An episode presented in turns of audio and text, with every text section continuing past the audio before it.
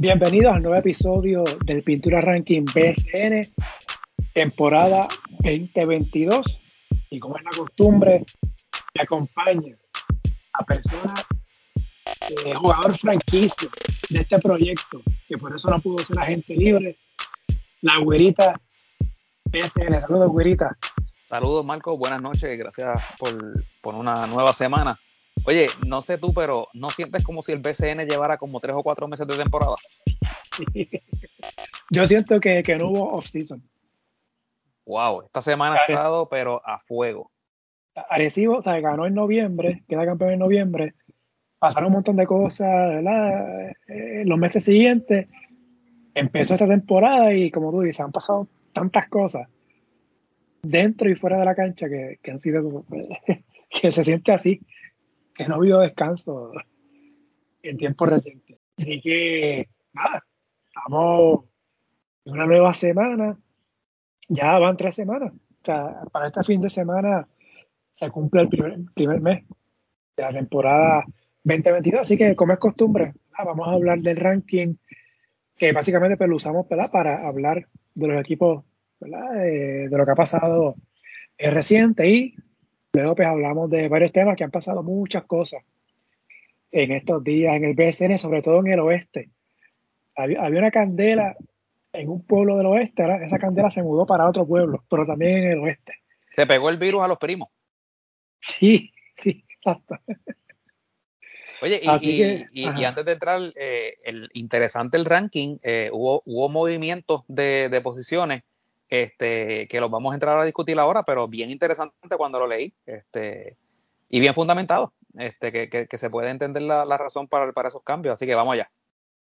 Y vamos rapidito, quebradillas, los piratas, eh, primeros en el ranking por segunda semana consecutiva, eh, solo tuvieron un juego la pasada semana, ya que el que tenían que ir a ser en Guayama fue suspendido por problemas allá de energía eléctrica en la cancha, entonces jugaron contra Guayama, que, pero en quebradilla. Ahí ganaron en tiempo extra viniendo de atrás. Quebradillas curioso. Estamos grabando martes, ¿verdad? Y sabemos que mientras estamos grabando, Quebradilla está cogiendo una paisa con San Germán. Así que ese juego con San Germán no, no, está incluido en este análisis del ranking. Eh, antes de, de, este juego con San Germán, de las siete victorias de Quebradillas, tres han sido en tiempo extra.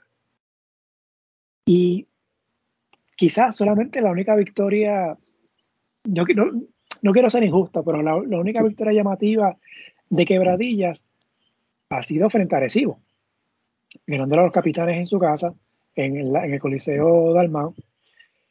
Quebradillas le ha ganado dos veces a Mayagüez, le ha ganado a San Germán, eh, le ganó a Macao en tiempo extra, le ganó a Carolina en tiempo extra. Ya de verdad es hora de creer que Quebradillas es tan bueno como dice el récord, o es que le ha sacado provecho a lo que ha sido estos primeros juegos en el calendario. Pues en el caso de Quebradillas, han hecho lo que se supone que hagan los equipos que quieren aspirar eh, a llegar bien lejos de la, a la postemporada, que es ganarle a los que son, entre comillas, los de abajo. Como bien dices, le ha ganado a Mayagüez, a San Germán, ¿verdad? Eh, equipos que tienen en el papel récord Así que en el caso de Quebradilla, hasta tanto Gary Brown no llegue, pues no van a tener ese armador, ¿verdad? Ese mariscal de campo eh, que pueda dirigir eh, el, juego. Y ciertamente, mientras van avanzando la temporada, los demás equipos se van a ir fortaleciendo también. Eh, de manera que, pienso que eventualmente Quebradillas va a ir bajando un poco en, en intensidad, pero ojo, si le llega también Piñero, pues se fortalecen. Y, si logran entonces traer, eh, no sé, a lo mejor pueden traer un, armador eh, de, la posición 1 o 2 que también pueda ayudarla. Así que eh, van a estar ahí, pero no, no anticipo que, sea que vayan a estar en los primeros cuatro, por, por decirlo de alguna manera. Bien, yo les puse, ¿verdad? Que tienen como prueba esta semana juegos con Santurce y Arecibo y no dirá primero Santurce, porque Santurce que está jugando, que lleva varias derrotas, ¿no? Pero Santurce tiene buen equipo. Y en el caso de Arecibo, yo sé que los capitanes tienen marcado ese juego contra Quebradilla por, la derrota Correcto. que jugaron. Pero y, se adelantó San Germán. Por eso, eso, mismo te iba a decir, que exacto, que tienen una semana complicada, que ya empezaron con el pie izquierdo. Así que puede ser una semana de 0 y 3, y eso ciertamente los va a bajar en el ranking. Sí, así que nada, veremos cómo le va a los piratas. Eh, Ponce, número 2, esta semana, no, mami, la tercera semana, 2 y 1, dividieron con Santurce, perdieron en su casa con los cangrejeros, pero luego para mí, que, yo creo que ha sido el juego de la temporada hasta ahora, eh, le ganan en doble tiempo extra a los cangrejeros en Coliseo Clemente, le ganaron a San Germán, que le había ganado a Recibo la noche anterior, sí, los atléticos venían ahí en, un eh, back to back. Eh, Ponce, me parece que Ponce ya está jugando mejor. No sé si los refuerzos que tiene Ponce son los adecuados para que los Leones sean candidatos serios al campeonato. Para que sea un equipo que le pueda dar la batalla a Payamón, a Arecibo, en posible cruce en postemporada. Aunque tuvieron doble doble los dos, el caso de Jones y de Bradley, la victoria ante la, victoria que tuvieron en Santurce, pero en otros juegos no ha sido muy consistentes que digamos. Eh, los Leones, ¿cómo van hasta ahora para ti, Guirita? Bueno, hasta, hasta ahora van bien, pero hay situaciones eh, ocurriendo. No sé si sabes que este muchacho jovencito, eh, Yomar Cruz, eh, tuvo un, intercambio de, de, criterio con, su, con, con Wilhelm Buchanan.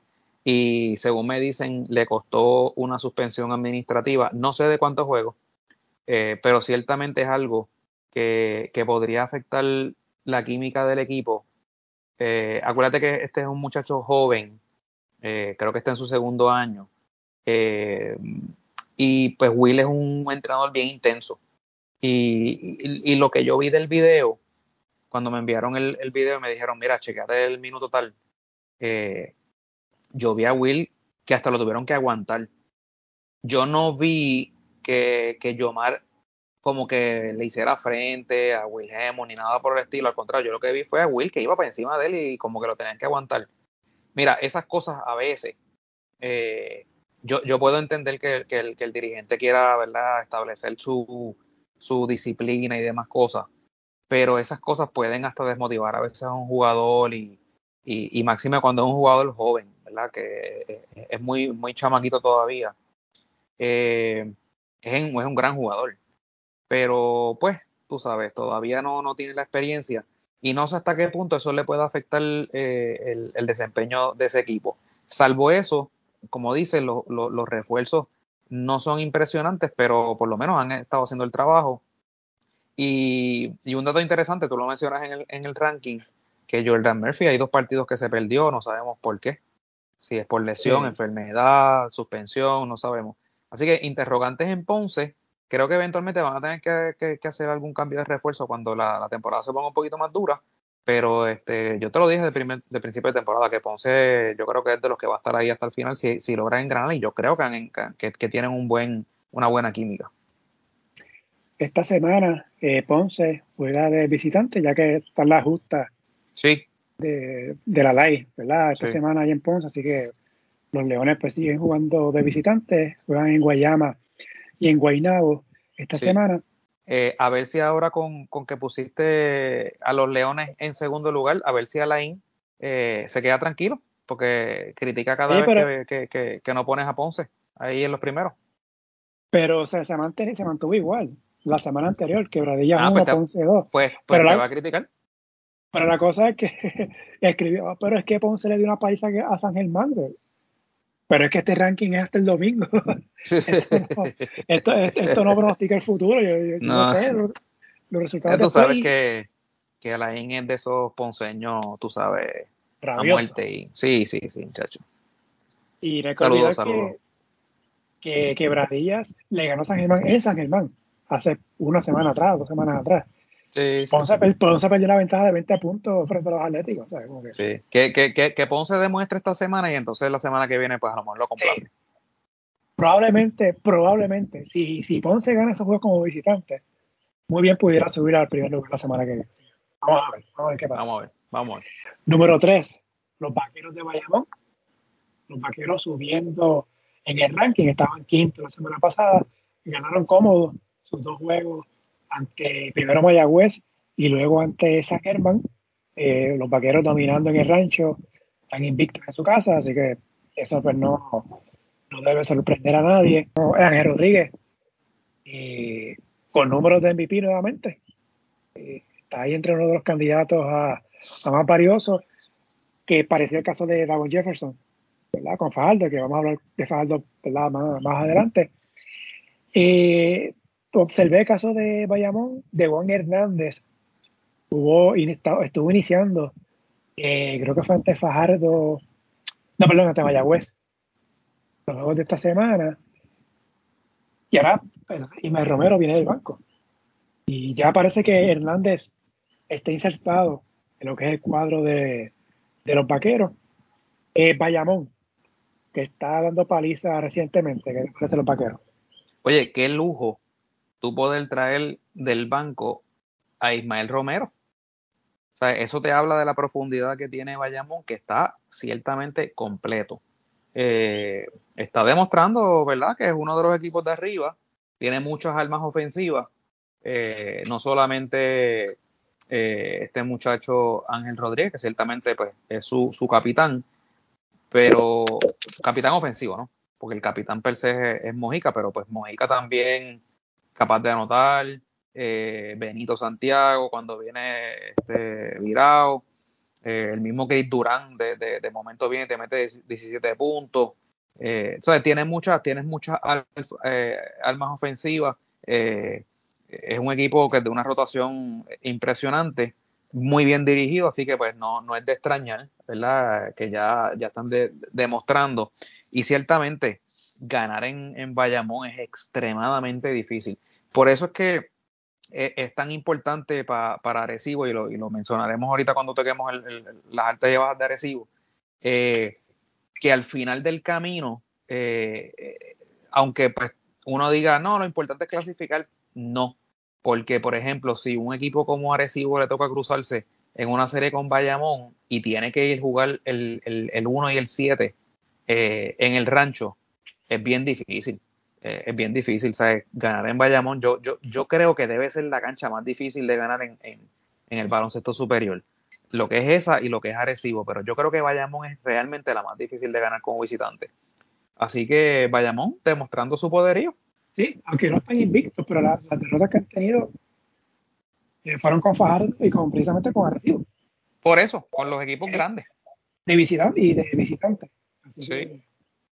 Este equipo se ve bien esta semana, aparte de Fajardo, que ya ganaron, reciben con Macao y visitan a Santurce, que debe ser un juegazo. Y ojo, ojo ah. que tienen, tienen en remojo por ahí a, a Doolittle. Oh, si, si, llega, interesante, le cambia el equipo por, completo. Sí. Eh, número 4, la sorpresa, los Mets de Guaynabo. Esto fue antes, por si acaso. Esto fue antes de la paliza que cogieron ante Mayagüez. Sí, sí. Eh, 2 y 0 la pasada semana. Le había hecho la observación que Guaynabo fue un equipo más anotador el año pasado, pero que tuvo un lento comienzo en los primeros cinco juegos. Este año vuelve a tener un lento, un lento comienzo en, en esos primeros juegos. Explotaron con 105 ante Fajardo, que hasta ahora es la mayor cantidad anotada en lo que va de temporada y ya Guaynabo está entre los primeros en anotación eh, en el torneo. Ben Moore estuvo frío y caliente, pero ya parece que volvió eh, nuevamente a lo, que se espera de él. La única observación que me preocupó de, de, de Guaynabo es que hubo un juego, precisamente en Tumacao, que como equipo repartieron 18 asistencias, pero el equipo tuvo 18 pérdidas. Eso fue básicamente asistencia tenover, asistencia tenover. Eso pues, me imagino que es algo que, que estarán pendientes. 18 de turnover es demasiado en un juego de baloncesto. Los Mets, ¿ya recuperaron? a mí, a mí todavía los Mets no me convencen. No, y te explico. Eh, yo puse un tweet hoy que dice, le, Guainabo en su casa es invencible, en la carretera es invisible. eh, no han perdido en su, en su casa, eh, juegan muy bien, son, ¿verdad? lo que llaman el paraíso de tiradores, el Mets Pavilion, pero honestamente cuando van a jugar en la, carretera, pues dan mucho que desear y, y, lo vimos este anoche lunes en esa paliza que Mayagüez le dio. Que ojo, Mayagüez no es tampoco tan mal equipo. Lo que pasa es que pues había problemas y los hablaremos un poquito más adelante. Pero, pero ciertamente después de haber venido una demostración de 105 puntos, eh, y, entonces ahora, o sea, como que resbalaron malamente en Mayagüez, aunque no cuenta para este ranking, pero, pero sí que, es algo preocupante eh, lo, de lo de Guaynabo. Eh, cómo es que son como la noche y el día, en su casa y fuera. Así que honestamente a mí todavía no me, no me convencen yo, yo hasta que no vea si ese muchacho Amida Brima eh, viene a jugar, yo no los veo como serios este, contendores, porque pues los refuerzos, entre comillas, han hecho el trabajo, pero no han hecho, no es, no es un trabajo, ¿verdad? Que uno pueda decir, eh, wow, eso es un Davon Jefferson, tú sabes, por, decirlo de alguna manera. Eh, yo no apostaría en contra de ellos. lo que ocurrió el año pasado. Y tuvieron una temporada, ¿verdad? Frío y caliente, jugando, ¿verdad? Todo, con el ganador, 17 y 15, y eventualmente pues llegaron a la final. Así que me parece que este equipo de Guaynabo va a estar más o menos igual. Ganando, perdiendo, ganando, perdiendo. Pero debe clasificar a la postemporada, pero como bien menciona. Hay que ver si repite, si a, a, Mida Brima se reporta al equipo para la postemporada, pues quizás ahí este equipo eleva su nivel y coge otro, eh, aumenta sus posibilidades en la serie postemporada, pero me ponen para mí creo que el equipo va a estar bien. Hasta ahora. Vamos a ver. Esta semana empezaron mal, con derrota eh, ante Mayagüez. Reciben a Arecibo y a Ponce, visitan a Fajardo. O sea, tienen tres juegos ahí complicaditos ahí y ya empezaron mal. Sí, sí tienen una semana complicada. Sí. Número 5, los cariduros de Fajardo, 2 y 1 esta pasada semana le ganaron apretado a Santurce y a Carolina. Eh, y viniendo de atrás, en el caso del juego contra los gigantes, cogieron una paliza ante Guaynabo. Devon Jefferson sigue jugando bien. Yo creo que para mí hasta ahora. Sí, el MVP. Temprano, es, temprano todavía, ¿verdad? Va, a un tercio de temporada, pero creo que hasta ahora, hasta hoy, es el MVP, hasta ahora. Eh, aunque hay otros por ahí, Ángel Rodríguez, está ahí en el mix este, Carlos Emory con Quebradilla, este mismo Thomas Robinson de los Piratas también pudiera estar ahí en ese en, esa conversación. Eh, Fajardo como que ha bajado un poquito luego de ese arranque de 3 y 0 eh, como mencioné 2 y 1 la pasada semana hoy que estamos grabando estaban cogiendo una paliza con, con Bayamón ¿verdad? Este, ¿sabes cuánto estaba el juego? y perdieron con Bayamón por 23 puntos Sí, este, llegó por, por 30 y pico, sí. Se le acabó la gasolina en los cariduros. ¿Qué hay con Fajardo? Bajó un poquito la intensidad también Air, Clark. Este, Yo creo que ya deben estar marcando el teléfono de. ¿Cómo era que se llama el otro refuerzo de ellos? Este, Víctor Ruth. Víctor Ruth, sí. el, caso, que, que el caso de Víctor, yo voté por el segundo para el MVP para el año pasado Nunca supimos en qué posición quedó o, si fue finalista estos primeros tres. la, liga tú ves, chico, Tú ves, por eso es que no te invitan a las conferencias de prensa y los sanguichitos de mezcla. Porque la liga nunca, nunca anunció la, votación, pero no, sigue, sigue, sigue, sigue. no, este, Fajardo, pues tú sabes, está teniendo las altas y bajas que tiene también eh, Arecibo. Este, honestamente, pues uno esperaría más, pero pues eh, por ahí viene Guillermo Díaz al rescate. Así que ese equipo debe, ir engranando. Y, y, si le llega John Holland, que está activo en una liga por allá, este, en Europa, pues ese equipo va a estar, va a estar bien. Lo sabes, ellos se van a mantener. Eh, eh, esta liga está más dura y más nivelada de lo que no se puede imaginar. aparte de, de, de, las cosas, y ahorita lo vamos a hablar cuando pensemos hablar de los equipos de más, de más entre comillas, más abajo este, así que pues no, no, no, no sorprende, tú sabes, no sorprende, no, no, no podíamos pretender que Fajardo tuviera esa intensidad cuando todavía le quedan jugadores, o sea, le faltan jugadores por llegar. Eh, Fajardo tiene como reserva de jugadores de refuerzos a Víctor Ruth, precisamente a Rigoberto Mendoza. Sí. Así que pues, hay que ver si ellos eventualmente pues llegan al equipo este, este año. de esta semana, aparte del juego que tuvieron hoy con Bayamón, eh, se miden este Guaynabo y visitan a Mayagüez. Eh, número 6, los cangrejeros de Santurce. Santurce 1 y 2. La pasada semana, como mencionamos, eh, perdieron ante Fajardo, dividieron con Ponce. Eh, las dos derrotas, derrotas cerradas. O sea, Santurce pudiera tener mejor récord de lo que tiene. Y perdieron con Agresivo, ¿no? Este, lunes. Agresivo ganó de, de manera cómoda. Yo sé, ¿verdad? Que Santurce lo que quiere es ganar. Pero me parece que eh, se han podido mantener a flote. Están jugando básicamente, bueno, dos juegos por debajo de los 500. Pero me parece que pudieron tener mejor récord de lo que tienen porque han perdido juegos cerrados. Y vuelvo a lo mismo, yo creo que este equipo está a un cambio, a un, refuerzo, un cambio de refuerzo de ser contendor, de, de, verdaderamente ser contendor. Eh, creo que Jean Clavel sigue mejorando, cada día que pasa se ve mucho mejor. José Juan Barea tuvo una lesión de hamstring en el juego ante Ponce, eh, salió en la segunda mitad, no volvió, pero jugó ante Arecibo, así que pues, no, no, parece una lesión seria, pero es algo observar.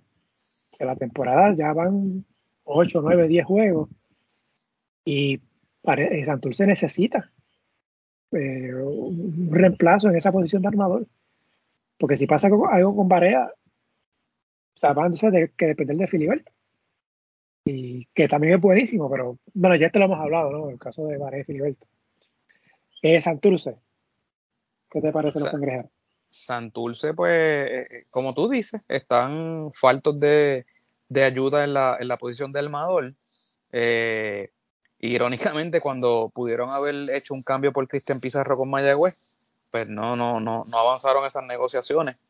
Este, les hubiese ayudado, ¿verdad? No te estoy diciendo que, que Pizarro hubiese sido el esteral, pero podría haber sido un buen reemplazo eh, para Varé cuando Varé necesite sus juegos de descanso, porque no, no, no, no, puede jugar toda la temporada y, ya te lo ha demostrado, vea, ha estado ausente en varios juegos. Eh, y, y, yo creo que yo no sé qué es lo que pasa en Santurce, los refuerzos que que no les rinden, se enferman, pero ese cambio y cambio de refuerzo que, hay en Santurce es inexplicable. De hecho, yo lo mencioné en, estos días. Eh, tú, me recuerdas, eh, y dime si estoy equivocado, antes en, la liga había como, una, como unos límites de cambios de refuerzo. Eh, y aparentemente no, no existe en esta temporada porque que mucho cambio de refuerzo. En Carolina ha sido lo mismo. Humacao también ha cambiado refuerzos eh, eh, como sin control. Y nada malo. Yo no, yo no, para mí no hay, no hay ningún problema con que se hagan cambios de refuerzos, pero me, está curioso eh, que no logran encontrarle en Santurce el, el, refuerzo idóneo.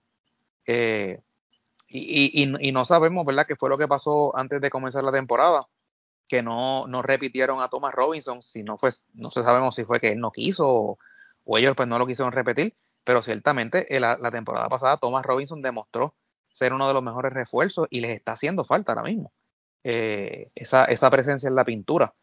Así que Santurce, eh, yo creo que es lo que tú dices, está a un jugador de realmente ponerse eh, bien duro, porque tiene, tiene el elenco en Jean Clavel, en, en, en, Gilberto, en Isaac Sosa, pero le, sí, les falta un, como un jugador que lo pueda llevar eh, over the top.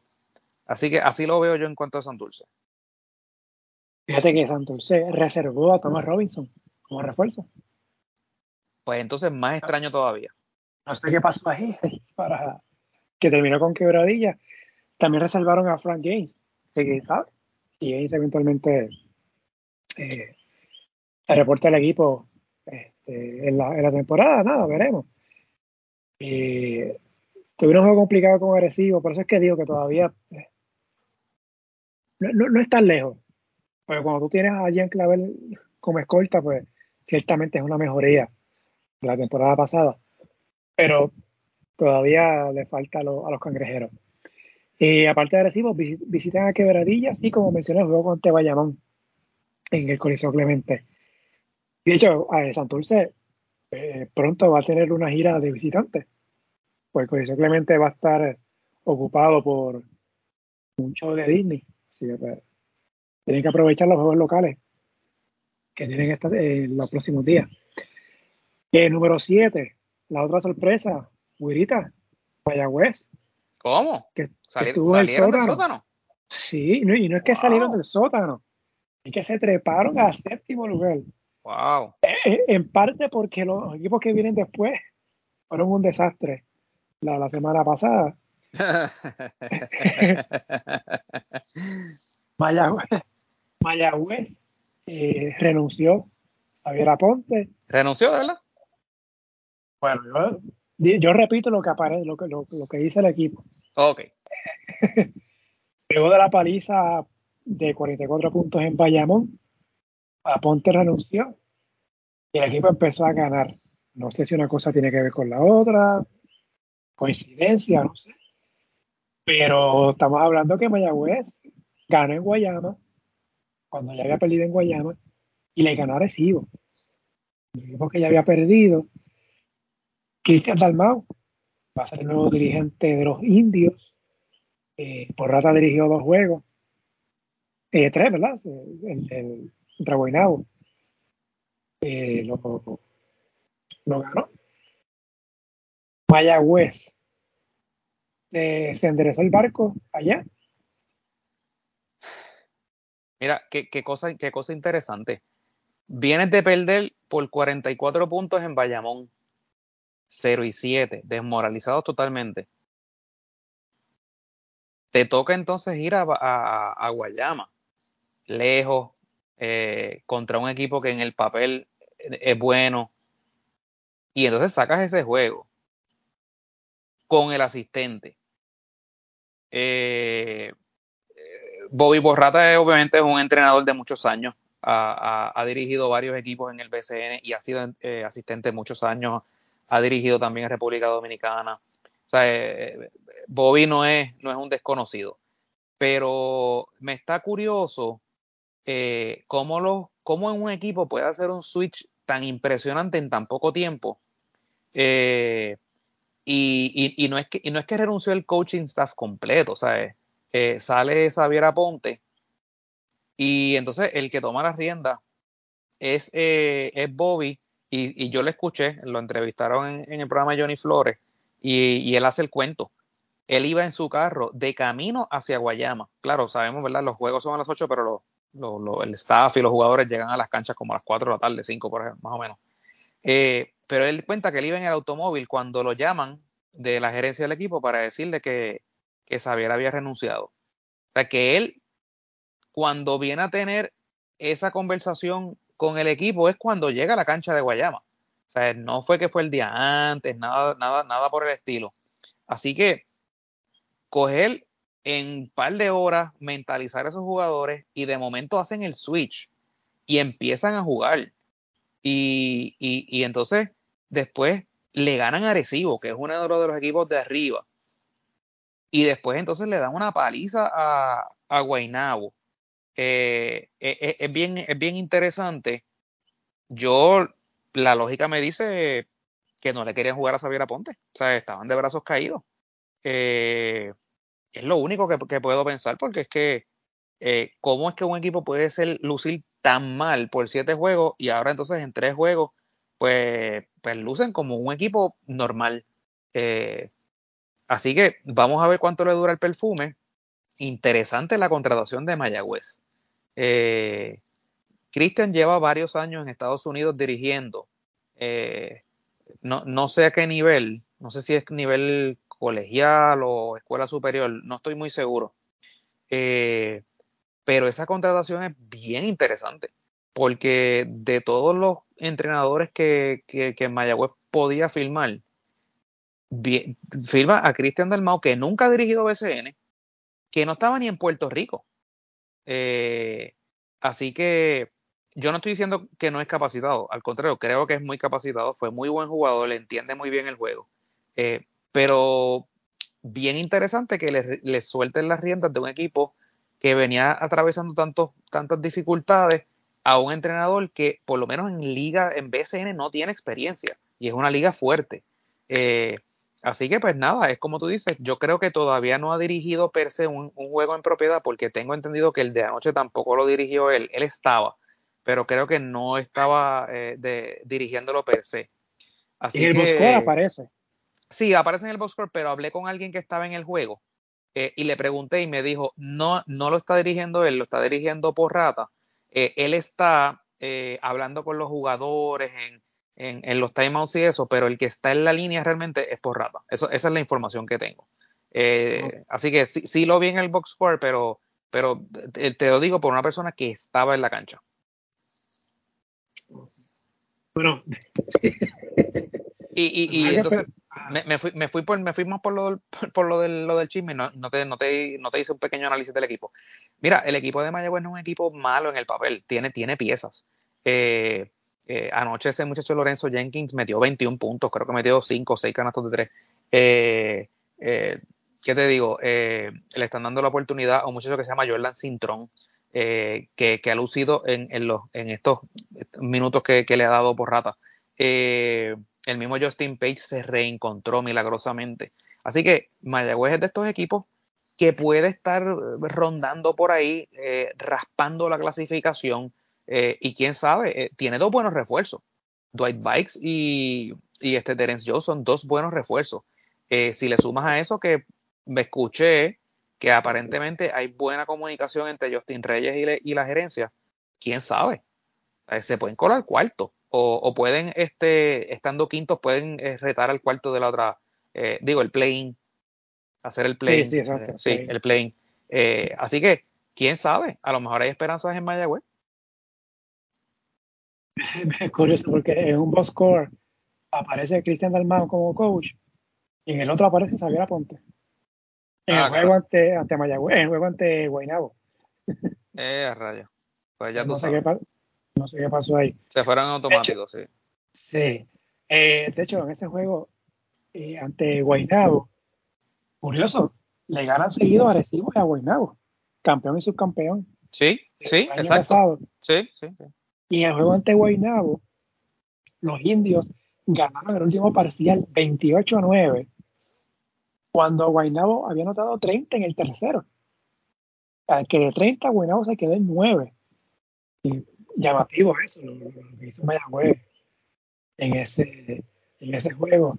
Así que vamos a ver, juegan ante San Germán, visiten a los Atléticos y también ante Fajardo. Así que vamos a ver, Mayagüez pudiera seguir subiendo en este ranking que me parece increíble. O sea, este equipo parecía que estaba perdido por completo hace una semana. Sí, y, ese juego eh, contra San Germán tiene, tiene, tiene chispa. Fíjate que son, son los, los, los primos, se odian, eh, es, en, el Alquelio. Eh, en las últimas temporadas, Mayagüez ha ganado un par de juegos ahí en el Alquelio. O sea, hay, es lo que le llaman en inglés bad blood. Eh, y máximo que San Germán viene de ganarle ampliamente a Quebradilla. Mayagüez tiene Guille de que ahora está otra vez back. El juego va a estar, va a estar interesante. Sí. Si quitan los siete juegos que dirigió Xavier Aponte, el equipo está invicto entonces. Tomando pretemporada y y esta semana, estos juegos recientes. Oye, Terrence Jones, los malos en eh, luego de ante Guaynabo. Sí, leí, banco. leí que, que se había ausentado o llegó tarde a la práctica, a la práctica previa a ese juego, y, y como medida disciplinaria eh, lo, lo trajeron del banco. Sí, nada, veremos qué pasa con, con Mayagüez. Número 8, quizás sorpresa por los bajitos, Arecibo, el campeón. Sí, sí. Ha estado bajando en esta semana en el ranking. Eh, claro, perdieron a San Germán sin Víctor Luis y sin Walter Hodge. Eh, desconocemos porque Hodge no jugó ese, ese partido, tampoco jugó en los otros encuentros. A Hodge estuvo básicamente una semana fuera no sabemos la, razón de eso. Eh, lograron desquitarse ante San Germán, pero perdieron, como mencionamos, ante Mayagüez. Eh, 4 y 4 recibo antes de la victoria eh, en Santurce. Los capitanes. Eh, ¿Qué ha pasado? Porque el equipo está básicamente completo. Ya por ahí viene Gustavo Ayón. Eh, pero tuvieron otros refuerzos, ¿verdad? Lo que, lo no se reportaba. Arecibo, e, este comienzo que parece lento para él, ¿es algo que esperaba? No, no esperaba, pero tampoco me preocupa. Eh, creo que tienen, no, creo que es un equipo sumamente completo que en lo que, en lo que va calentando la temporada, yo creo que va a empezar a engranar. De hecho, anoche eh, en el juego en Santurce, Huerta se destapó, eh, creo que anotó 17 puntos. creo que Walter hizo 20, Víctor Lee hizo lo suyo también. buen juego de, del centro de, del ONU. Eh, yo creo que ya, eso fue una victoria de carácter anoche eh, en Santurce. Eh, y como dice, por ahí viene la experiencia de, Gustavo Ayón. Yo creo que, que Arecibo empieza ya a, enderezar la, nave. Así que no me preocupa para nada, honestamente. Sí sé que el 4 y 4, pues a lo mejor sorprende a mucha gente, pero hay equipos que, que tienen su, su racha, como quien dice, negativa al principio de la temporada y después entonces engranan. Eh, así que no, no, no me sorprende y, y, o sea, no me preocupa y no me sorprendería que ahora comiencen una rachita de, de victoria eh, y empiecen entonces a posicionarse en la parte de arriba del escalafón. Ya recibo esta semana, la cuarta semana, ya ganó en Santurce, visita a Guaynabo, a Quebradillas y recibe a Guayama. Y vamos a ver cómo le va a los campeones esta semana. Número 9, Humacao, que solo ha tenido un juego, porque tuvo un juego en 11 días antes del juego de hoy, martes, que estamos grabando, que le ganaron a Guayana, y la derrota. Es curioso, mismo marcador, en 91-85 eh, perdieron ante Guaynabo eh, la semana pasada. Es difícil eh, con un solo juego, ¿verdad?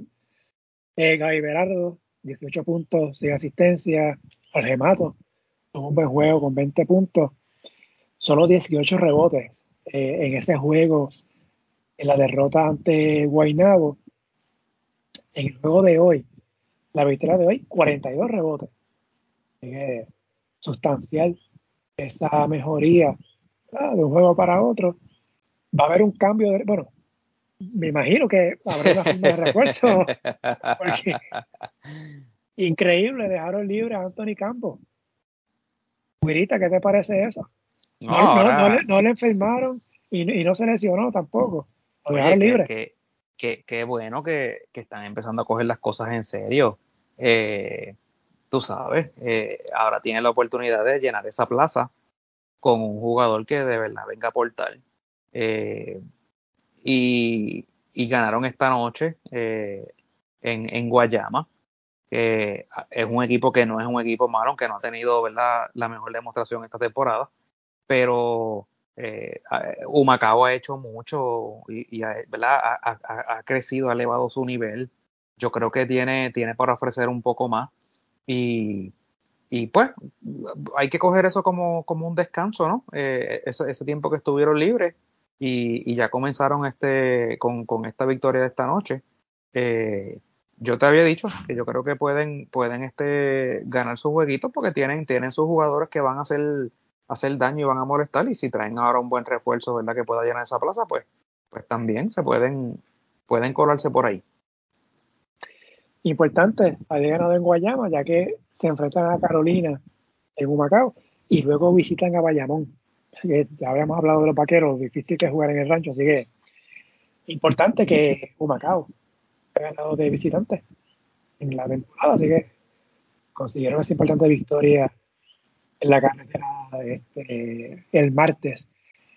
Entonces, número 10, Guayama, que tuvo dos derrotas, las dos fueron en tiempo extra, eh, las dos dolorosas, de quebradillas perdían, eh, ganaban por 19 y perdieron el juego y ganaban por 12 al entrar al último parcial. Y eh, Mayagüez la libró ante ellos y jugando en Guayama que ya Guayama le había ganado a Mayagüez claro era un Mayagüez distinto ¿no? Pero el Mayagüez con Xavier Aponte. sí. Eh, pero que ya, ya le habían ganado. Y entonces, pues, juegan en casa y pierden ese juego. Lo llamativo de Guayama, que digo White, no le, dan descanso. Llevaba, antes del juego ante Macao, del martes, llevaba cuatro partidos que no salía de cancha. Había jugado todos los minutos, incluyendo los juegos que fueron a tiempo extra, y promediaba hasta, hasta el domingo 40 minutos por juego. Hoy, o el martes, ¿verdad? Que estamos grabando martes, ante Humacao, jugó 36 minutos. No hay, no hay cuerpo que aguante eso. Eso, eso yo no lo puedo entender, Marco. ¿Cómo es eso posible? No, yo tampoco. Y ya volvió Cris Ortiz, ya volvió Denis Clemente, que, que Guayama, ¿verdad? Sabemos que estaba corto de personal, pero ya hay más piezas, ¿no? Pues, estamos, estamos en mayo y esto falta todo el mes de mayo más junio. O sea, está fuerte jugar tantos minutos por juego. No, no, yo, yo no le encuentro explicación. Eh, honestamente, y no, no, no creo, no creo ni que sea este responsable tenerlo jugando tanto, tanto tiempo. No sé si es desesperación, eh, que quieran sacarle eh, el máximo a, ese jugador importado, pero lo que vas a provocar es que se te lesione o se desgaste. Y, no sé si no sé, no sé si es que ellos están pensando entonces sustituirlo eventualmente. Este, pero, pero sí, es, inexplicable. Y, la situación de Guayama es interesante. No es un equipo malo. Eh, en el papel no es un equipo malo, pero este año entonces ha sido todo lo, todo lo contrario. Lo que el año pasado pensábamos que estaban jugando sobre el nivel, y este año, ¿verdad? Podemos llegar a la conclusión de que no están jugando al nivel que, que se esperaba de ellos. Y aparte de que no están teniendo apoyo de la fanaticada. Yo creo que habían 78 personas en esa cancha esta noche ahí en, la Roque Nido. Eh, era, era triste cuando hacían esas tomas de, esos tiros de ángulo así amplios. Eh, qué, qué, pena, ¿verdad? Porque los apoderados que con tanto sacrificio ponen eh, el empeño, ¿verdad? Para, para tener un equipo con todo lo que cuesta, ¿verdad? Y, y, y entonces que, que la fanaticada no, no, no, apoye el deporte. Pero como dijo aquel, ¿cómo, cómo es que dice? ¿No, no quieres ver la cancha vacía? Pues, ve a la cancha.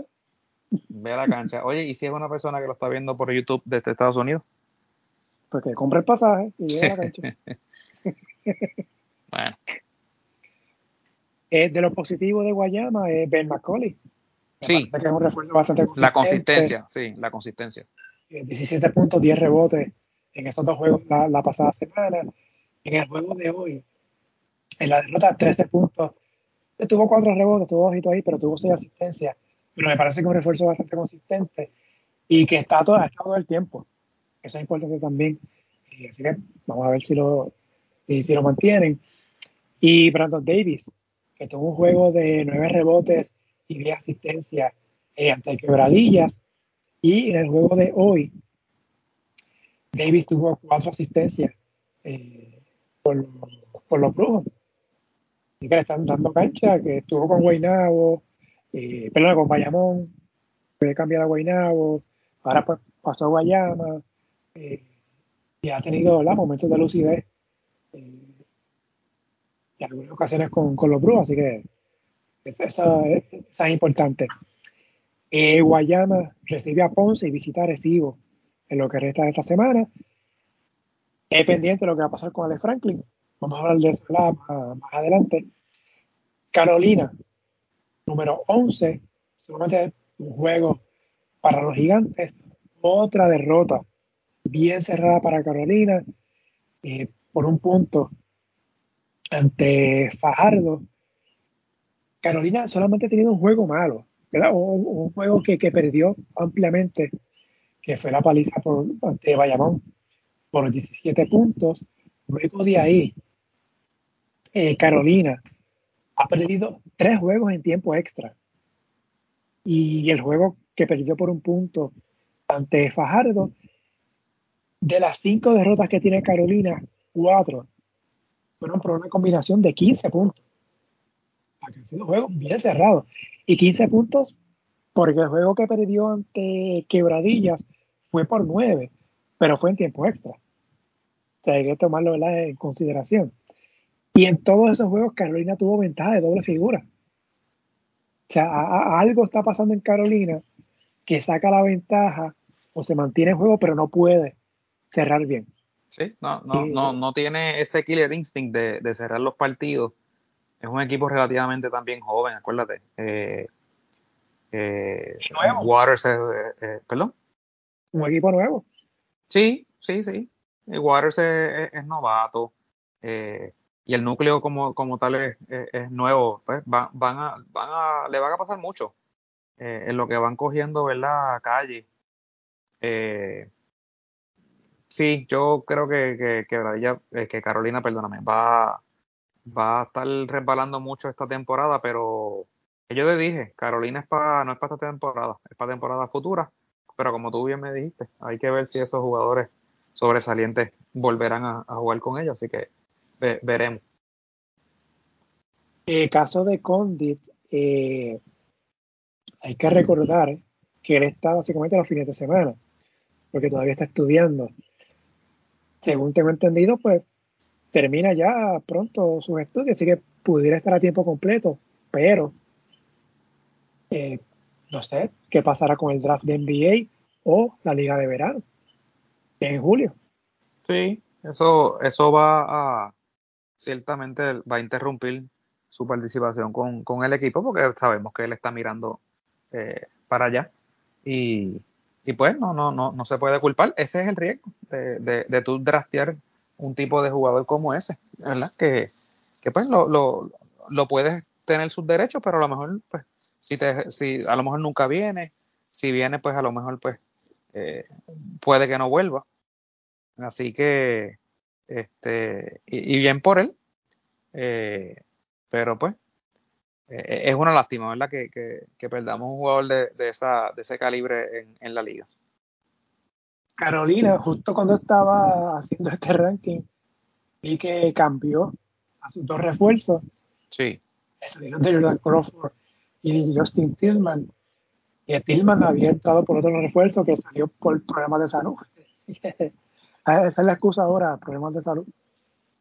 Entran Sheldon Mack y Aladia Amino quienes fueron cortados por sus antiguos equipos, San Germán y Santurce respectivamente. Así es, reciclando refuerzos y más quejándose de los mosquitos. Sí, y, exacto. Pero Sheldon Mac lució bien en San Germán, ¿sabes? Que puede, puede traer puntos ahí a, a, Carolina. Y, y, a mí no le jugó muy bien la temporada pasada a San Germán. O sea, que puede, puede ayudar entonces en, la pintura, eh, en los juegos, ¿verdad? Que no esté este muchacho eh, Condit, y cuando esté Condit, pues ni modo, ¿verdad? Eh, combinarse con él. Así que pueden ser dos, buenas firmas para, Carolina. A lo mejor eso le, redunda en, algunas victorias.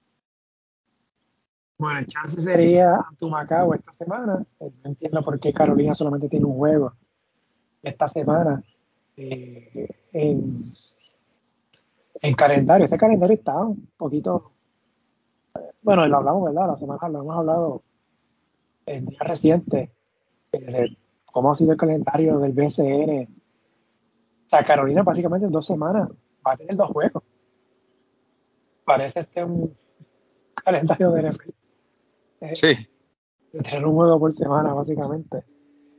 Así que, pues, lo, positivo es que es el, bueno, el día, es el día 5, o sea, que es el jueves. Y que Condit, pues, no estaría. Veremos qué pasa con Carolina. Número 12, nuevo sotanero San Germán. Los Atléticos se, anticipaban una semana complicada. Eh, aprovecharon la ausencia de Víctor Luis y Walter Hodge para ganarle a Recibo para el lunes de la semana pasada, pero perdieron, como era de esperarse ante los capitanes, ya con Víctor Liz, perdieron ante Ponce y perdieron ante Bayamón. Eh, Oli Jefferson se lastimado una rodilla, decidieron jugar sin él, eh, par de partidos. Aún así, volvió y pues, como quiera, eh, no hubo resultados positivos. Pero en San Germán, más caliente, no pasó en cancha, pasó fuera de esto. El caso de Luis Pelacoco Hernández, quien ya pidió el cambio de equipo, y me parece pues que esa relación jugador-equipo eh, jugador gerencia no hay forma de que se arregle. Guirita, San Germán y este caso de Pelacoco. Pues San Germán ciertamente pues no, no tiene un equipo para irse de, de tú a tú, ¿verdad? Eh, con, los, con los equipos grandes de la liga. Y si a eso le suma que uno de los jugadores que trajeron para ayudar en, en, la pintura, pues ya no va a vestir más la camiseta, pues eh, están en aprieto. Eh, no quiere decir que van a quedar últimos, pero pues hay sí, situaciones fuera de la cancha que, que afectan en la cancha. Eh, vimos una como una, unas expresiones de parte de la gerencia y están dando información, cosas que uno, ¿verdad? Entendería que deben ser en, una gerencia seria, ¿no? Profesional. Tú no estás ventilando eh, los asuntos eh, internos del equipo públicamente. Tú no, basta con tú decir que, mira, hay, unas situaciones eh, que tenemos que resolver privadamente.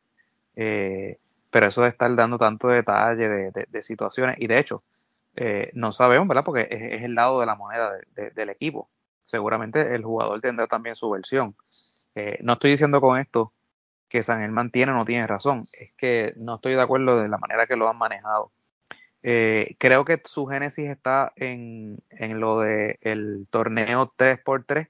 Sabes que San Germán tiene tres integrantes, o, que podrían ser integrantes del, del, del, de los equipos que, salen a jugar eh, en esa disciplina. Eh, en, en Erazo, Jader y, y Pelacoco. hay versiones que dicen que, que San Germán no le, no le impidió a Pelacoco ir. Hay otras versiones que dicen que sí, eh, aparece que eso fue parte de los problemas, según el equipo. Eh, Pelacoco no quería jugar en San Germán per se desde que fue cambiado para allá. Eh, así que pues nada, muchos rumores, muchas versiones. Eh, solamente ellos saben qué, fue lo que pasó. Al fin del día, muy triste porque pues Pelacoco no es un jugador estelar, pero sí es un jugador que, que rinde en esta liga hace el trabajo y ciertamente ayudaría mucho a San Germán. Eh, así que pues, eh, dice la gerencia que no está en el mercado de cambio. Honestamente, eh, yo no veo cómo lo puedan cambiar y conseguir algo de valor por él porque ellos mismos, con tanta, tanto que han dicho, pues le, han bajado el valor al jugador. Así que, pues yo no, no, no sé, a lo mejor Pelacoco ni, ni, ni juega más esta temporada. Eh, y firmaron entonces como agente libre a, a Junito Álamo, que yo ciertamente pues no sé cuánto le pueda quedar, eh, pero Fajardo lo dejó en libertad. Y, y, pues me imagino que lo traen, ¿verdad? Más o menos como para tratar de, de, hacer un offset, ¿verdad? Por lo de Pelacoco, pero yo creo que en esta etapa de la carrera yo creo que Pelacoco le queda más baloncesto que lo que le pueda quedar a Junito Álamo, así que eh, veremos, interesante esa situación. Eh, haciendo un poquito de switch ya, eh, para, para, yo quería este, comentarte, Marco, esa situación de, de, de, los conflictos entre los equipos del BCN cuando hay estos torneos del 3x3 eh, es, inevitable, porque ¿verdad? esas fechas de, del 3x3 siempre van a chocar con algunas con, con, con, algunos este, juegos en calendario de los equipos y aunque Santur se había dado este permiso y, y el otro equipo que, que también tiene un jugador pues parece que San Germán pues tuvo ese choque. Yo, yo tengo que entender también la parte del equipo. Un, equipo como San Germán, si tú me vas a llevar tres jugadores, básicamente me estás matando eh, el, equipo en, el calendario. Y, y este sabemos que no es que se pierden uno o dos juegos, se pierden varios juegos, ¿verdad? Porque son viajes largos. Eh, y, y, no sé, Marco, hasta qué punto eh, hay jugadores que tienen que tomar ya una decisión. Mira, o vas a jugar BCN o, te vas a dedicar a jugar el World Tour ese. Este, así que pues no, no, no, no sé, ¿verdad? Pero eh, yo puedo entender eh, la gente de San Germán. Eh, Santur se perdía dos, porque Santur se perdía a, Matías y perdía a, Gilberto Clavel. Que en el caso de, ninguno de los dos inicia, pero en el caso de Clavel, pues tiene un rol bastante importante en el equipo de Santurce. Eh, Matías es más un role player, viene, juega menos, pero pero ciertamente son dos jugadores también que le, que le pierden. Eh, así que pues yo creo que ya es tiempo de que estos muchachos eh, miren, ¿verdad? Hacia esas ligas de, de 3x3 y se dediquen ya de lleno a eso. Y, a ver si, si, de una vez, porque no van a, no van a cesar los, los conflictos entre estos jugadores y, y, sus equipos eh, cuando los equipos empiezan entonces a, sigan negándole eh, el permiso a jugar en, en, en esos torneos. Mire, en el caso de que mencionas el 3x3, eh, le hemos hablado, ¿verdad? Eh, el año pasado tuvimos a, a Pedro González, que es el coach de, estos equipos, tanto del equipo San Juan como también con las selecciones, ha trabajado con las selecciones de Puerto Rico, del 3x3. Eh, yo tendría que preguntarle a Oscar Brutoniel, pero por lo menos por lo que veo aquí en la página de, de FIBA 3x3, Juan aparece con cinco jugadores, que son Gilberto Clavel y Ángel Matías, que están con Santurce en BCN, y Erazo, Josué Erazo y Pelacoco, la con San Germán. No aparece Javier Fernández. no sé, no sé si es que es un error de la página o, no sé si es que no decidió no volver, no, no sé. El otro jugador es Jorge Matos, que está con, con Humacao. Eh, o sea que si vienes a verlo, y de hecho, a, esta, me, llama mucho la atención lo que pasó con San Juan, porque decía que solamente tres jugadores estaban disponibles. Me gustaría saber cuáles fueron esos tres jugadores y cuáles no podían ir. Y porque si yo viendo el roster acá, pues hay dos jugadores de San Germán, ¿verdad? Que hubiese sido Pelacoco y Erazo. Eh, pues no sé, no sé qué, qué pasó ahí. Pero ciertamente, lo hemos hablado, va a llegar ese momento en que el jugador va a tener que decidir o me voy 3x3 o me quedo jugando 5 contra 5. Porque no importa cuándo se juegue BCN, siempre va a haber conflicto de fecha. Y el problema de esto es, y tú sabes que yo soy bien pro selección, tanto el 5 contra 5 como el 3x3, esto nos afecta en el ranking. Y de hecho, Puerto Rico como federación estuvo en puesto de Olimpiada hasta, hasta los otros días. Sí. Ya hoy, Mongolia nos pasó. Ok. O sea que sí, hoy, porque en el ranking, para que tengan una idea, para los Juegos Olímpicos, en el 3x3 solo van ocho, ocho países, tanto en femenino como en masculino. Las primeras cuatro plazas se otorgan en base al ranking de federaciones. Y, y eso se decide en noviembre del año que viene. O sea, es noviembre antes de la Olimpiada. O será noviembre del 2023 que se van a sacar esos cuatro primeros que van a la Olimpiada. Y eso es en base al ranking de federación. Pero hay una, una condición de que no pueden ser, o sea, pueden ser solamente el máximo de dos países por continente. Y cuando tú miras el ranking ahora mismo, los primeros cinco equipos son de Europa. Está Serbia, Lituania, Letonia, Bélgica y Rusia. Eh, no sé si Rusia está acumulando puntos, ¿verdad? Por esta situación de, la guerra. Luego viene Estados Unidos, que está sexto. Luego le sigue Países Bajos, séptimo. Alemania, octavo. Mongolia, noveno. Francia, décimo. Puerto Rico está undécimo. Puerto Rico llegó a estar eh, décimo por encima de Mongolia. Si las Olimpiadas fueran hoy, o, si el corte ¿verdad? Para, de, ranking fuese hoy para la Olimpiada, estarían clasificando Serbia, Lituania, Estados Unidos y Mongolia. Para que tengan, o sea, para que tengan una idea. hasta la, creo que fue hasta el sábado, que fue la última vez que yo lo verifiqué, Puerto Rico estaba décimo, pero estaba por encima de Mongolia. O sea que Puerto Rico estaba en posición de Olimpiada. Y sí, yo entiendo el punto que tú dices de los equipos acá en BCN que también tiene que velar por lo suyo. Pero a veces me molesta que aquí cada cual vela su finca y, no pensamos en conjunto y no remamos para el mismo lado a nivel del baloncesto. Tenemos una gran oportunidad de clasificar a las Olimpiadas en el 3x3. Pero la forma de clasificar es jugando en la gira mundial, aparte obviamente de las competencias de selección nacional. Y Mira, ya se pierde este, este, el torneo que iba a ser en Japón, ya se pierde, son puntos que se pierden. Y es el único equipo que está jugando, que es San Juan. Porque si, si tuviéramos más jugadores en el 3x3 o más equipos, estaríamos acumulando más puntos. Y que, que San Juan no vaya a una, a una parada de la gira mundial, pues tal vez no nos afecta. Pero estamos dependiendo de un solo equipo. Y ese es el problema también del 3x3. Pero me molesta eso, ¿no? De que, o sea, y me recuerda un poco a lo que pasó con la ventana en el 2020 y la burbuja. Que vinieron con aquella cosa de que la, la, ventana fue cancelada, por eso que planificamos la burbuja en noviembre. Y no tenemos esa mala costumbre de que no remamos, no remamos para el mismo lado. Y yo no lo veo como San Juan jugando en la gira mundial. Yo lo veo como Puerto Rico eh, consiguiendo puntos, acumulando puntos en pos de conseguir un pase directo a la Olimpiada. Y me choca un poco que haya gente que, que, no, que no respalde eso. O sea, tenemos la opción y, y, tenemos la opción la última vez. Y por, por no estar yendo a los torneos, nos costó.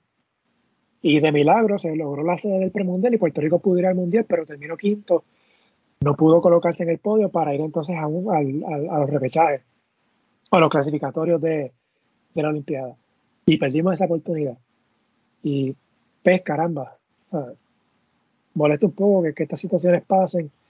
Eh, y el calendario del 3x3 está hecho con bastante tiempo, con bastante antelación. Y hay que ver ahora, porque ahora es el mundial, creo que es en junio, si no me equivoco. Vamos a ver. Y en junio, pues, es la parte final de la serie regular del BCN. Sí. Y nada, vamos a ver qué pasa. No, tú mencionas, ¿verdad?, que quizás esto tiene que ver con el 3x3 y Pelacoco. Eh, bueno, el equipo, ¿verdad? en esa bitácora que tenía San Germán de Pelacoco, sacaron 18 puntos ahí de las cosas que pasaron con él, eh, o que alega el equipo que pasó con él en tiempo reciente, y una de esas fue lo del 3x3 que fue a jugar en un torneo que hubo reciente. Eh, no sé. Y de hecho, ha pasado anteriormente con jugadores que les han dicho cosas de que no vayan al 3x3. Que básicamente los, han, los han sentado y amenazado de que no vayan. Y es lamentable, lamentable, de verdad, de verdad. Pero también entiendo, como mencioné, también entiendo ese punto de vista, ¿no? La inversión que hacen los equipos con los jugadores, ¿verdad? En plena temporada del BCN. Eh, no quiero echarle la culpa a los jugadores, pero y no, y no, no, quiero que se, se, malinterprete de esa manera, pero comparto lo que tú mencionaste al principio. Va a llegar ese momento que van a tener que decidir. Sí, sí. O por tres o cancha. Así que veremos. ¿En qué, termina, ¿En qué termina lo de San Germán? Pero me, me preocupa que, mientras estábamos hablando ahora, estaba hablando, verificar el standing, eh, perdón, el, el ranking de Federación 3x3 y ya, ya Puerto Rico bajó. Y va a seguir bajando si no juega. Si, si los equipos de, equipos de acá no juegan en, estos torneos. Pero no, no, no, nos pegamos mucho. No, no, no, no a la misma vez. Eh, también es lamentable a nivel general, en el concepto general. Y ahí es lamentable. Así que lo de la firma de, de Álamo con San Germán, pues prácticamente sentencia el futuro de Pelacoco con un equipo. O que Pelacoco ya no va a jugar más con San Germán, podemos decirlo de esta manera. Eh, así que hay que ver si consiguen un cambio. ¿Y qué reciben a cambio? ¿verdad? También. ¿Qué, qué, ¿Cuál otro? ¿Qué, qué equipo estará dispuesto a ofrecer? ¿Y qué, qué estará dispuesto a ofrecer por, por Pelacoco. Muy poco. Y más con esa carta que, publicó el equipo. Imagínate. Asumiendo que eso sea verdad. Claro. Porque esta, esa es la versión del equipo, hay que ver la versión del, jugador. Mira, el caso de Guayama, Erika Ayala contrató un agente para el draft de NBA. Sí. Y ahora, ahora en mayo, eh, no recuerdo la fecha, pero creo que para mediados de mayo, es el draft combine que ahí se reúnen todos los jugadores que, se han tirado para el draft, van para Chicago, que es como una especie de, showcase, y ahí los equipos los van a ver los, los distintos jugadores. Y me imagino que, que él irá allí, a, ese combine. Eh, así que, y si va al draft, ya sea si le escojan o no, me imagino que estará mirando para la liga de verano, que es en julio. Aunque como las cosas, como van las cosas en San Germán, quizás San Germán no esté jugando en julio, en la postemporada, así que pues. No, y, y, y problema.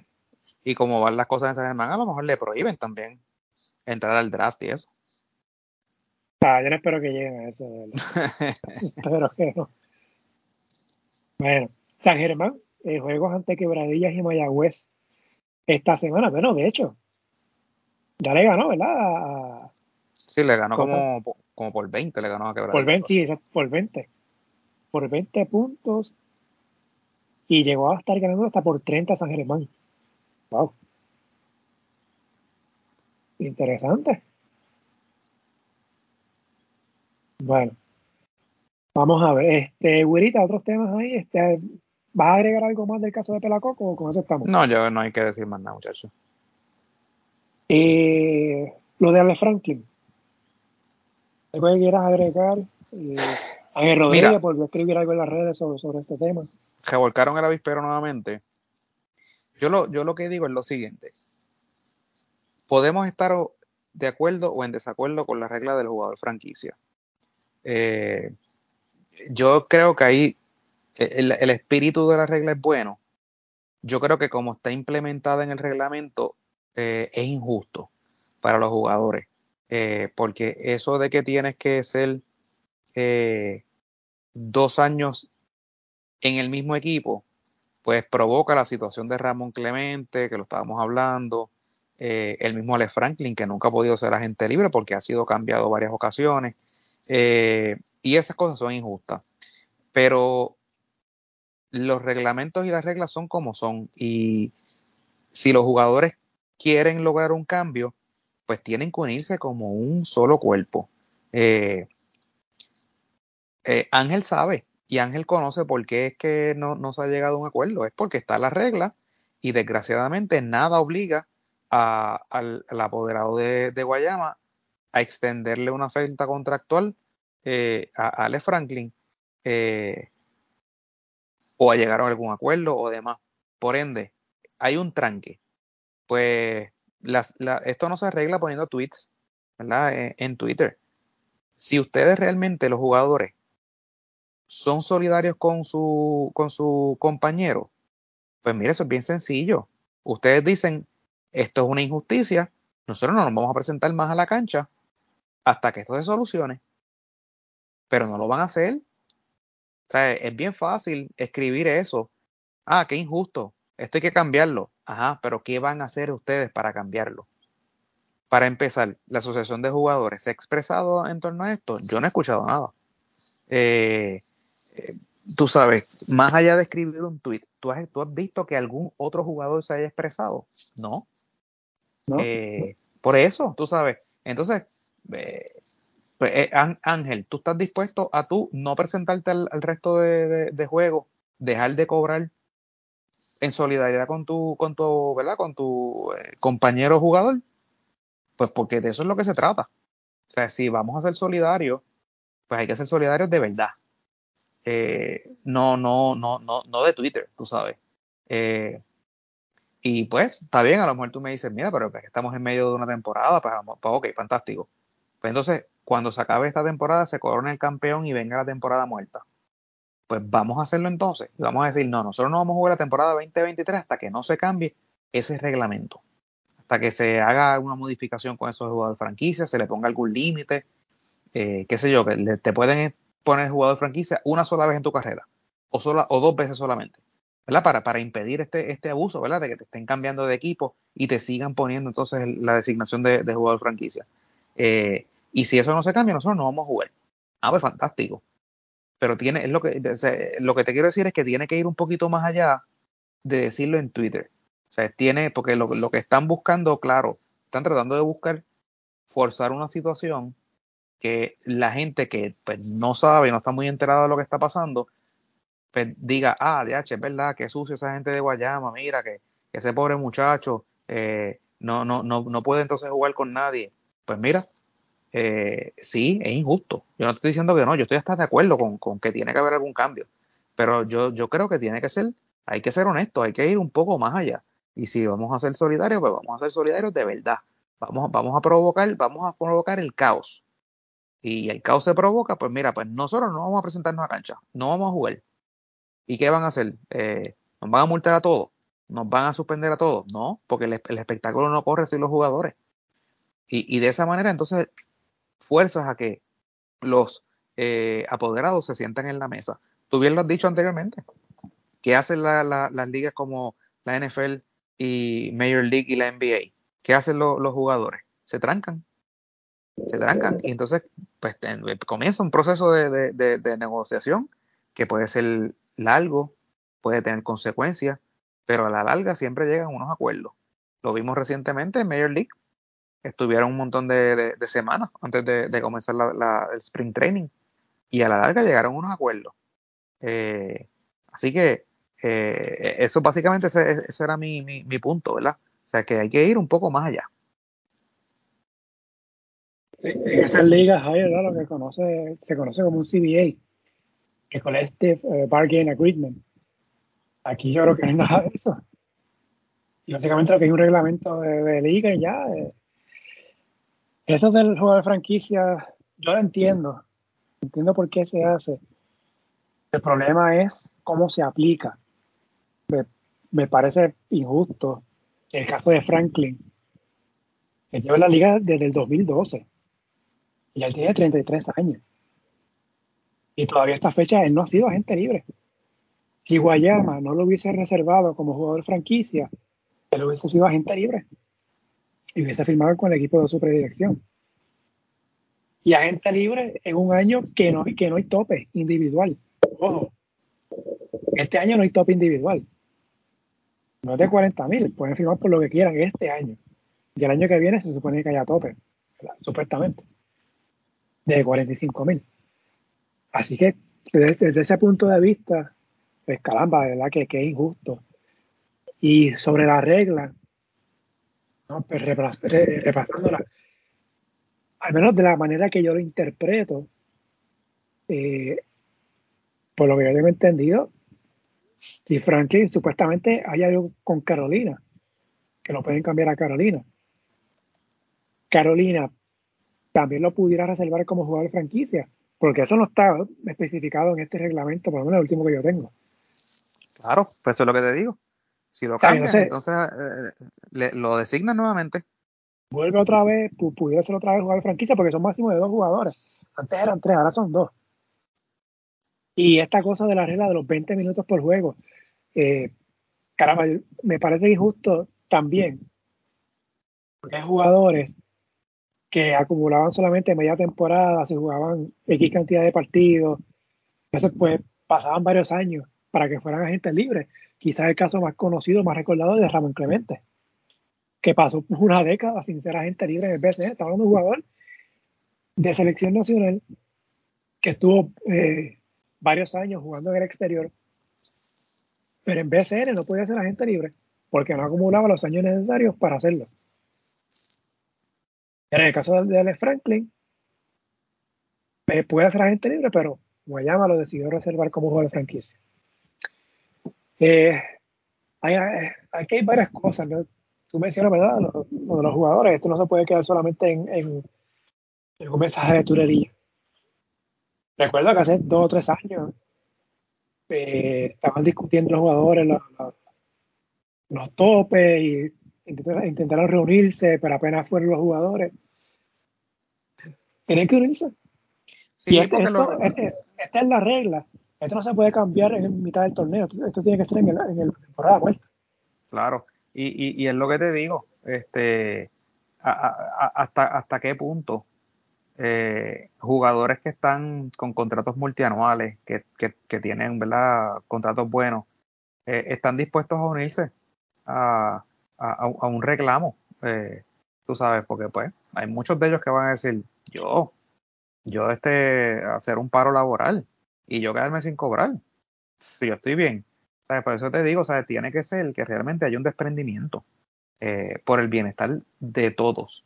Eh, pero lamentablemente, pues sabemos que ya lo han demostrado, no es que lo diga yo, es que ellos mismos lo han demostrado que no, no, no están dispuestos a unirse.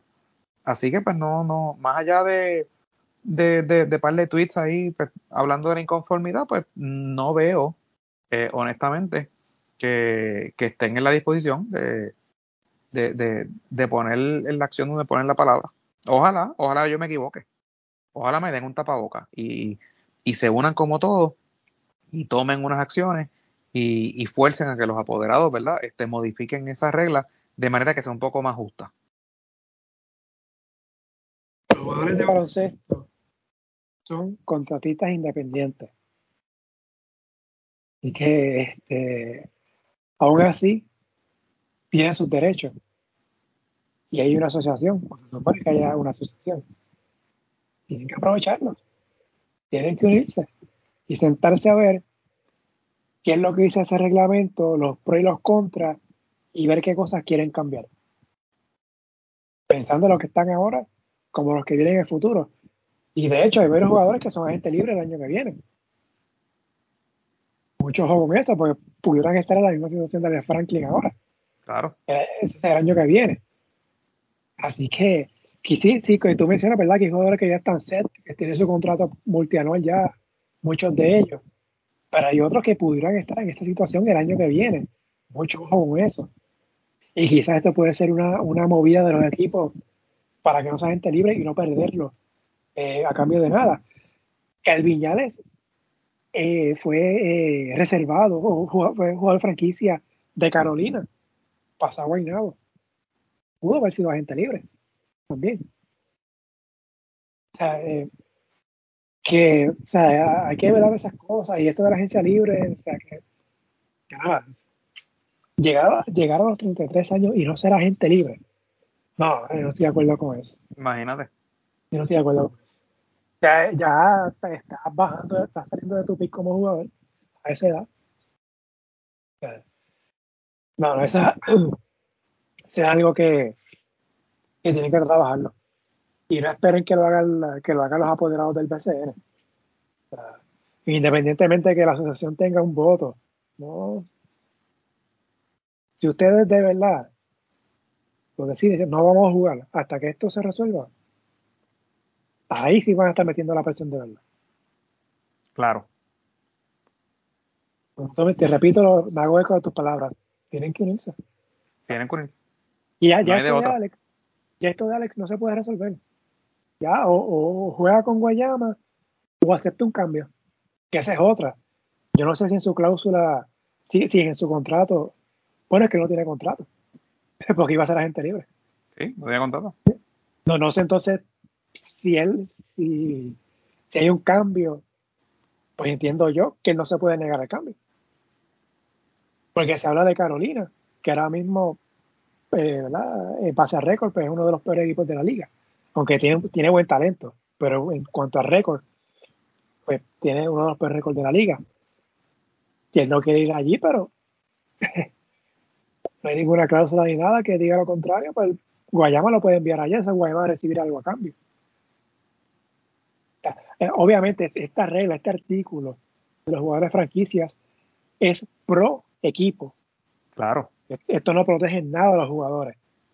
Y ahí es que falla grandemente la asociación. Yo lo mencioné, lo mencionamos la, la, semana pasada, creo que fue. La asociación no puede ser solamente para montar a juego de estrellas, ni ver por quién se vota, jugadores refuerzos, hermano. Hay un montón de cosas. Desde los jugadores franquicias, agencia libre, eh, velar por un retiro para los jugadores, este, eh, plan médico, lo, lo, lo, que sea, todo, lo que sea. o sea, todo lo que haya. Tienen que velarlo por todo. Tienen que velar todo. Y ojalá lo hagan y se pero tienen que atreverse, no puede ser solamente uno. Porque, ah, porque aunque haya sido por redes sociales, solamente ha sido uno, que es Ángel Rodríguez. Los demás no han dicho nada. Nada. Nada. Y, la asociación de jugadores brilla por, su ausencia. Y entonces, en los medios se explica la situación de Alex Franklin, pero entonces no está la versión de la asociación de jugadores. Tampoco. ¿Dónde está la asociación ahí? Y ok, está bien, este reglamento, eso fue lo que aprobaron para este año, perfecto. Pero entonces, para los siguientes años.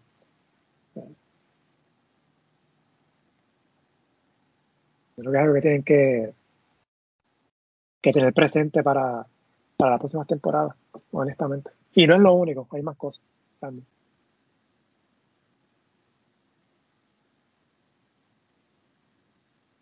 algo más, güerita, que se nos quede. No, yo creo que yo creo que tocamos todos los temas que teníamos en agenda.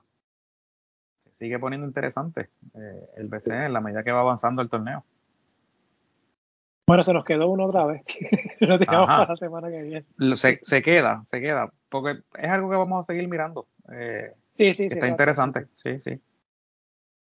Y entonces va un mes básicamente ahora, esta semana, así que pues, creo que lo podemos mover para la semana que viene. Es en mayo, se supone que es el juego de estrellas. ¿Cuándo caramba es la votación? Ay, Dios mío. Y no solamente eso, vemos, hay que ver si, si qué, qué ha pasado con los partidos que tuvieron que suspender. No han anunciado la reasignación de los mismos. Ah, esa es otra, cierto. Así que veremos a ver si es que los van a acomodar en, en los días que tenían para el juego de estrellas. Que sería buena idea, honestamente sí, bueno, vamos a ver, estaremos pendientes a lo que pase esta semana como siempre. Recuerde que el ranking corre hasta, hasta, hasta, el, domingo, ¿eh? la semana para nosotros corre de lunes a domingo. O sea, si el ranking publica el lunes, pues si hay un resultado distinto a ese mismo día o ya después, pues no es mi culpa. Yo no pronostico el futuro. Yo me voy por los juegos que, que hay hasta el domingo. Así que nada, volveremos la próxima semana, estaremos pendientes porque hay varias cositas pasando en el BCN, sobre todo, ¿no? El caso hablamos, ¿verdad? El caso de Pelacoco, Ale Franklin. Eh, siempre explota un revolú nuevo, siempre explota un revolú nuevo, siempre, siempre hay temas. El BCN siempre nos va a dar tema. Sí. Mira Mayagüez, hace una semana Mayagüez parecía ya causa perdida. Ha reaccionado, San Germán ahora ocupó el puesto de Mayagüez. es que, de verdad que, por lo menos desde ese punto de vista, la temporada está interesante, ¿no? Lamentable las cosas que han pasado, ¿verdad? Eh, fuera de la cancha y las redes sociales. Y sobre todo apoderados hablando de negocios de otros equipos. No, eso no, eso no debe pasar nunca. Eso sí que nunca debe pasar. Pero es el BCN, como dicen ellos. Hashtag es, el BCN. Oye, le cayó perfecto quien se inventó esa, esa etiqueta, denle en taquilla gratis para los juegos. No le digo que le metan el salario, pero en taquilla gratis para que vaya a los juegos. bueno, pues, gurita, nos escuchamos entonces. Hasta la semana que viene.